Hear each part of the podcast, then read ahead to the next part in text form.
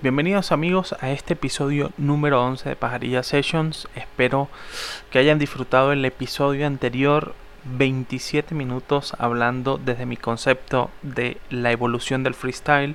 Por ahí se me, se me, escaparon algunas cosas que se escapan cuando uno está entre comillas en vivo. Pero es un muy buen resumen. Antes de comenzar el, el episodio les agradecería encarecidamente que se suscriban en YouTube, activen la campanita si, es de su gusto y tienen que hacerlo. También que se suscriban en Spotify, en Anchor, en Google Podcast o en cualquier plataforma en donde consuman el podcast. Y además de eso, que se suscriban a mi blog ácido pero no tanto, que es un blog en donde demuestro una faceta completamente distinta a la que a la que muestro en el podcast. Eh, es mi blog de escritos. También tengo como hobby la escritura. Eh, uno de los próximos episodios, haciendo un pequeño inciso, será de, de mi visión de cómo escribir bien. No escribir correctamente gramatical, gramaticalmente correcto, sino em, tratar de escribir lo más entendible posible. No de, no de caligrafía, sino cuando vacíes un texto o cuando ustedes vacíen un texto, pero eso será luego.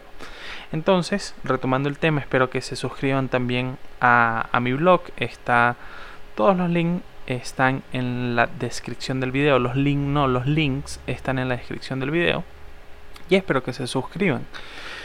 Como verán en el título de este video, pues vamos a hablar de unas historias de terror quizás, de no terror que he recabado dentro de mi familia en estos 25 años bien vividos y de las que se comenta de vez en cuando. Entonces me gustaría compartirlas con ustedes teniendo en cuenta que se acerca el 31 de octubre, que es el día de Halloween, en donde salen los PNB y salen los guardias nacionales, pues a pedir su refresco, a pedir su colaboración de refresco, como lo hacen durante todo el maldito año. Entonces, la primera historia de terror me sucedió a mí eh, justamente y exactamente en el sitio en donde estoy ahora. Y es que eh, la computadora está en la sala de mi casa y detrás de esa sala, eh, detrás de la, de la pared, por decirlo de alguna manera, en donde está la computadora, tengo pues el patio de mi casa, por decirlo de alguna manera. Y en ese ese día eh, fue el inicio de la pandemia que lleva más de 8 eh, meses, casi 8 meses eh, de mi existencia eliminados completamente. Em, estaba cerca de las 3 de la mañana, que todo el mundo piensa que es la, la hora en donde mayor actividad paranormal hay. Y resulta que bueno, que estaba en la computadora, creo que jugando League of Legends, si no me equivoco y escucho un parloteo, escucho gente hablando en el patio de mi casa. Obviamente no decidí no abrir la puerta del patio porque si es una persona viva se puede meter en mi casa y robarnos absolutamente todo. Pero escuché un parloteo eh, cerca de las 3 de la mañana y además de eso, pues eh, comenzó como esa mala vibra, eh, además de, correr, de correr un viento frío en la espalda y, y bueno fue fue una fue un hecho bastante interesante teniendo en cuenta que además de eso cerca de donde está la computadora también está la vía principal de mi casa pero era tan tarde y se escuchó tan cerca o se escucharon tan cerca las voces que podría decir que si era quizás podría ser una experiencia paranormal eh, o bueno, también podría tener una explicación racional que aún no le encuentro. Eh, la siguiente historia se basa en mi bisabuelo que eh, terminó, bueno, que, vivió eh, desde el año 1900 hasta el año 2004 y que en la década de los 50 tenía una bodeguita en un pueblo eh, de acá de Mérida, llamado Tabay. Tenía en la esquina del pueblo, tenía la bodega. Y eh, mi abuela, mi tía abuela y el resto de la familia de mi bisabuelo vivían eh, a dos cuadras de la bodega. Para ese momento, eh, mi abuelo tenía la costumbre de abrir muy temprano la bodega, porque desde temprano la gente hacía compras. Eh, entonces, este día, en el día en que sucedió esto, eh, no tengo una fecha exacta en el momento en que sucedió. No tengo un día, no tengo un año. Lo cierto es que es cerca del final de la década de los 50, inicio de la, de la década de los 60. Mi bisabuelo salió como todas las mañanas a abrir el negocio pasando por la plaza de Tabay hasta la esquina en donde tenía su bodega. Además de eso se encontró, em, esta no es una historia paranormal como tal, pero sí tiene que ver con, algo que aún no se ha descubierto. Continúo. Se encontró con la, em, con la enfermera del pueblo y se fueron caminando desde, el centro de la plaza, que es donde generalmente se encuentra la estatua de Simón Bolívar, hacia la esquina, pues para, para dirigirse a la bodega eh, de mi abuelo y poder comprar la enfermera unos fósforos para irse al ambulatorio del pueblo. Cuando están llegando a la esquina, em, los dos alzan la mirada y resulta que en los árboles, cerca de los árboles de la plaza, estaba un platillo volador.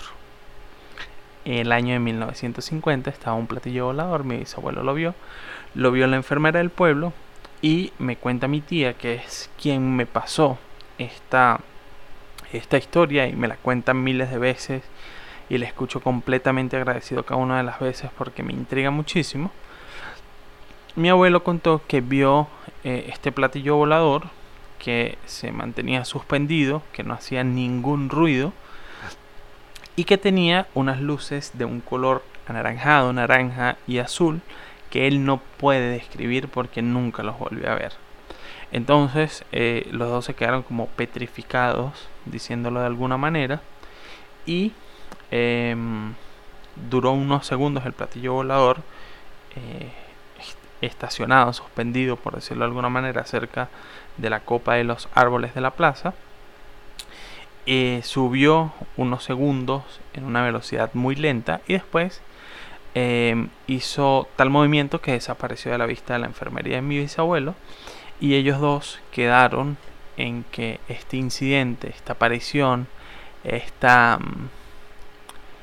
esta este sí, esta situación no se iba a conversar entre ninguno eh, de los dos que no se iban a comentar a nadie porque iban a pensar que estaban locos. Y en efecto mi bisabuelo eh, nos llevó hasta le llevó esta historia a mi tía abuela a mi abuela pero nunca se, se habló más en público sobre esta situación del platillo volador la siguiente historia es eh, me pasó a mí me sucedió a mí en los baños de la Facultad de Ciencias de la Universidad de los Andes cuando intenté estudiar fallidamente la licenciatura en matemática. Em, resulta que el sótano de, de, la Facultad de Ciencias pues es bastante creepy porque es un sitio súper solo, silencioso, em, donde se escuchan todos los ruidos que se hacen en uno de los pasillos, por ejemplo. Y bueno, es bastante tétrico, de hecho se dice que allí sale una niña, que allí sale una chama, que allí sale una señora, o sea, hay X cantidad de cuentos, N cantidad de cuentos sobre el sótano de la, de la Facultad de Ciencias porque es un edificio muy viejo.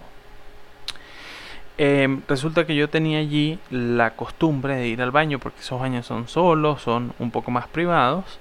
Y bueno, mientras estaba dentro del cubículo del baño, escucho que eh, no escucho entrar a nadie, pero escucho que se abre una de la llave de uno de los lavamanos de la del baño. Y bueno, yo eh, termino bajo el agua tal y salgo justamente cuando se está cerrando el lavamanos, pero tampoco escucho las pisadas de nadie saliendo. Y cuando salgo lo más rápido posible eh, al pasillo que da al baño en este sótano, no había absolutamente nadie. Es decir, me abrieron la, llave de lavamanos y pues no hay absolutamente nadie y fue una de las cosas más eh, extrañas que me sucedió en la Facultad de Ciencias. Aunado al, al siguiente cuento, los estoy haciendo todos eh, lo más resumidos y lo más seguidos posibles para que, para que ustedes mantengan esa, esa intriga, ese, ese terror, esas ganas de, de recibir más historias que terminan formando parte de la idiosincrasia del venezolano. Eh, cuando se nos va la luz, por favor no quiten más la luz, que estoy agobiado. Pero cuando se va la luz, pues cuando, cuando estás en un grupo de personas, generalmente se habla de eso, se hablan de los espantos y de situaciones en donde espantaron a alguien y todo esto. El siguiente cuento también tiene que ver con la Facultad de Ciencias, pero este me lo transfirió mi hermano eh, porque le pasó a, a, tres o cuatro vigilantes de noche en la Facultad de Ciencias. La Facultad de Ciencias, perdón que repita tanto el nombre, le vamos a decir ahora la facultad. La facultad tiene un circuito cerrado de vigilancia en donde hay varias cámaras para que los vigilantes monitoreen antes de salir a hacer sus rondas nocturnas cuando no están durmiendo. Entonces, em, los vigilantes, uno de los vigilantes vio por una de las cámaras de seguridad a una mujer vestida de blanco rondando cerca de las 2 de la mañana por los alrededores de la Facultad de Ciencias. Em, los otros tres vigilantes también vieron esta aparición en las cámaras de seguridad y decidieron, mierda, se me acaba de poner la piel erizada, la piel china, porque siempre me da impresión este cuento. Entonces los tres, em, los tres vigilantes, perdón, decidieron ir a buscar eh, la mujer vestida de blanco y obviamente cuando salieron no encontraron absolutamente nadie. Después, obviamente por, por la impresión de este tema, los vigilantes no pudieron dormir más durante la noche y cuando llegó mi hermano, em, pues cuando llegó mi hermano los bichos estaban súper desvelados, los vigilantes estaban increíblemente desvelados porque... Eh, pues los espantaron y no podían resguardarse de nada. Y bueno, es, eh, es otro de los cuentos de la Facultad de Ciencias que realmente tiene muchos. Si tengo la posibilidad de contactarme con uno de los estudiantes que tenga algún cuento de que lo hayan espantado en la Facultad de Ciencias, posiblemente sea un bonus track em, de los próximos que vienen. Aprovecho aquí eh, como interludio de anunciar que próximamente vienen bonus track eh, conversando con personas conocidas sobre temas que tengamos en común porque como ustedes saben este podcast es variopinto y pues no tiene un tema específico por decirlo de alguna manera continuando con estas, estas historias de espantos voy a narrar dos que sucedieron en la casa en donde vivo en Mérida con mi tía abuela llamada Teresa, la quiero mucho. El primero es que estaba viendo en el cuarto televisión. Em, vamos a situarlos para que ustedes entren también en contexto.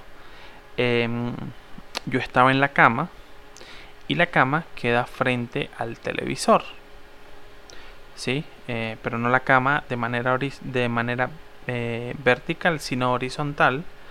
Queda viendo el televisor de frente y em, yo estaba sentado en la cámara en la cama perdón para ver el televisor de frente. Y a mi derecha estaba la puerta del cuarto. Em, para ese momento mi tía estaba rezando. Mi tía es súper católica. Y yo estaba viendo creo que la novela en ese momento. Pero sucedió algo increíblemente extraño que es que con mi visión periférica es decir sin voltear sino con, con esta visión eh, que tenemos sin enfocar, vi que en la puerta del cuarto había alguien, eh, tenía como las puertas sobre el marco y estaba nada más asomada, nada más le podía ver la cabeza a esa persona. Eh, y estaba mirando hacia el cuarto, estaba mirando hacia adentro del cuarto, se me volvió a poner la piel súper china porque también me da mucha impresión este cuento y estaba vestida de blanco, es decir, le podía ver como hasta el cuello y podía ver que tenía algo eh, top puesto blanco. Y cuando termino de voltear es como que la persona se mete hacia el pasillo ese pasillo hasta hacia la sala de la casa y eh, estaba todo cerrado obviamente y fui capaz de interrumpirle eh, el rezo que estaba haciendo a mi, a mi tía para preguntarle si había visto a alguien y obviamente no había visto absolutamente nadie. Además de eso, em, en esa casa pues se suele ver mucho a una señora eh, de pelo corto que se parece muchísimo a mi bisabuela. Y em, la vio una vez mi exnovia eh, estábamos viendo algo en la computadora y en la sala vio a una señora con vestido em, con una bata por decirlo de alguna manera con el cabello corto meterse hacia una de las paredes que está en la sala y cuando eh, mi tío abuelo estaba enfermo, que estaba hospitalizado, eh, mi abuela y una amiga vinieron de Caracas para eh, ayudar a cuidar a mi bisabuelo. Y este cuarto donde me espantaron a mí, al frente, tiene otro cuarto.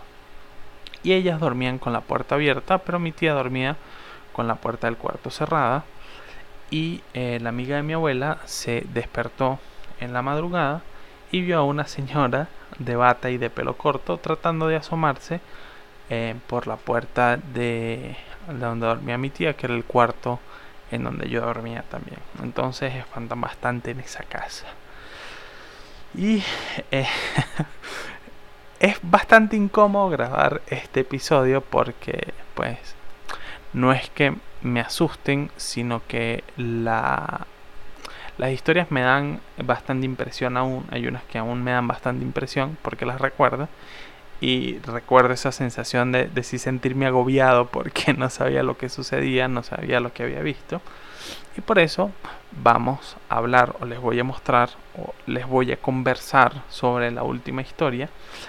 Y es que en esta casa también en donde estoy grabando, que es mi casa en Ejido, Estado Mérida, eh, al lado vivía un señor que lastimosamente se suicidó un 17 de diciembre. Y cuando cumplía un año, em, estábamos todos acá en mi casa, pues coexistiendo normalmente. Pero eh, mi papá estaba arriba, estaba en el baño, estaba bañándose. Y mi mamá y yo estábamos acá abajo. Los tres éramos las únicas personas que habían en la casa. Resulta que, bueno, primero para terminar de enmarcar el cuento, las, las puertas del, del baño de mi casa son como de este plástico escorrugadito que te permite ver hacia el otro lado de la puerta, pero no te permite ver con claridad. Es decir, puedes ver que hay otra persona al otro lado de la puerta. Y resulta que mi papá se estaba bañando. Em, y después de cierto rato bajó a hablar con mi mamá y conmigo y estaba bastante pálido.